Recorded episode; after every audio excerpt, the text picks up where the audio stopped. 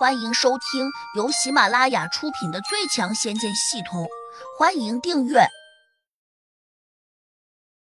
第三百八十五章，简直太无耻了！胡杨居然说：“邢老头不行，空有其名，他手下没几个高人，对付不了这四个家伙。”童心越发有些紧张，忧心忡忡的说：“如果连他们都对付不了，那我们岂不是跑不掉了？”不用跑，找个开阔的地方，我等他们。童心呆呆的看着胡杨，虽然他也认为眼前这个英俊的家伙很厉害，但却不相信他以一己之力干得掉一支几十人的特种部队。换算过来，他觉得胡杨自然就不是那四人的对手。不管他是否相信，胡杨还是那样做了。大概一刻钟过后，胡杨把车开到了一个老旧公园旁边。这个公园由于年深较久，设施比较陈旧，且树木长得十分茂盛，所以到了黄昏时刻，就很少有人到这里来游玩。这地方或许真是一个天然的战场，因为距离这里最近的楼房，大概也在几百米开外。在京都，尤其是市区里面，这样的地方还真不好找。等会儿，你就坐在车里面，不管外面发生了什么事情，都不用管。胡杨又给童心交代了一句：“胡杨，做人可不能莽撞。那些人既然这么不好对付，你又何必同他们硬拼呢？”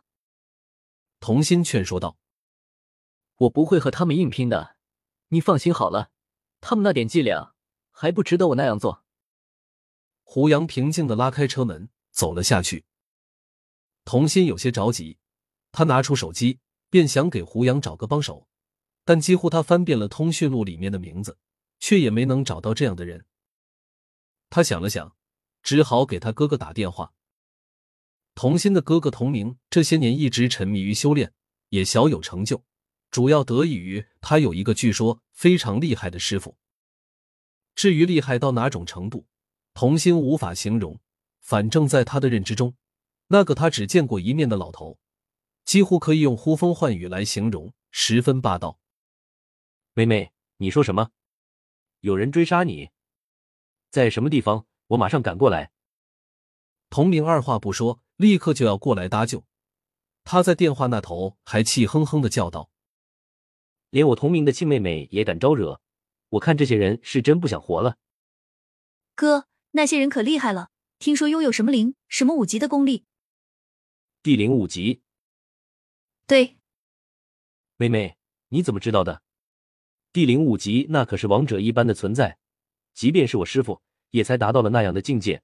你怎么会招惹到如此厉害的人物，而且还是四个？童明的声音已经变了，觉得童心要么说了谎话，要么就是真的把事情玩大了。迟疑了下，童明又问：“妹妹，你没有修炼过，你怎么知道那些人的境界？”我听胡飞的哥哥说的，对我现在就和他在一起。他说要收拾这四个家伙。对对对，我也觉得他在开玩笑。你问他多大年龄？应该比胡飞大不了多少，最多二十三吧。童心的话还没有说完，童明就在那边闹开了。妹妹，你怎么和这种爱吹牛的家伙在一起？我告诉你，你必须立刻和他保持距离。这种人除了会吹牛，绝对没多大本事。什么？你相信他并非我说的那样不济吗？你等着。我马上请师傅陪我过来，赶紧给我发一个定位。挂了电话，童心松了口气，只要他哥哥把他师傅一并请过来，胡杨或许就安全了。此时，胡杨正靠在警车边上，嘴里含着一片树叶，很惬意的吹着口哨。他吹出来的曲子有些婉转，本来十分动听，但童心却无心去听，因为他已经紧张的看见。有四个如同鬼魅般的老头正脚不沾地的滑了过来。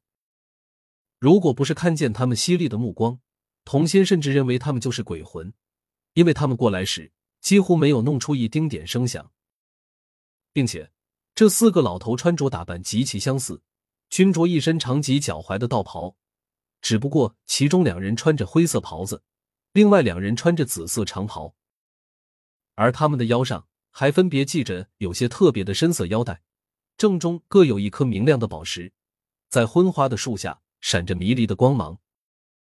想必阁下就是传说中的胡大公子。其中一个老头突然对胡杨说话了，胡杨点了下头，另外三人立刻用严峻的目光锁住了他。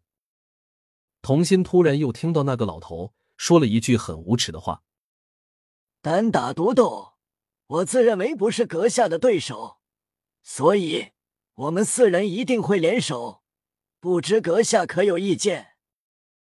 四个打一个，还要联手，简直太无耻了。胡杨点了下头，表示自己没有意见。紧接着，让童心觉得更无耻的声音又出现了：“我希望我们先出手。”以此领教阁下的高招。胡杨又淡淡的应了一声：“好。”童心忍不住了，按下车窗，娇声喊道：“你们不能这样不讲道理吧？”他只差没有说一句：“你们不能这样无耻吧？”领头那个老头很认真、很严肃的回道：“我们很讲道理。”童心气坏了。偏偏还拿他们无法，暗中恨道：“等我哥带他师傅过来，有你们好看。”童心还担心胡杨会在他哥赶来之前被这些老头打个半死，因此他忙又冲那些老头说：“你们能不能先别动手？”为首那个老头转身问他：“小姑娘有什么问题？”他说话很生硬，就好像很久没有说话了似的。童心点点头，我当然有问题。你们人多势众，主动围攻胡杨，这是很不合理的，也很不公平。你们应该找他单打独斗才对。那老头一脸严肃道：“单打独斗，我们都不是他的对手，所以我们只能联手。”童心有点意外，不解的问：“你们以前和他打过吗？”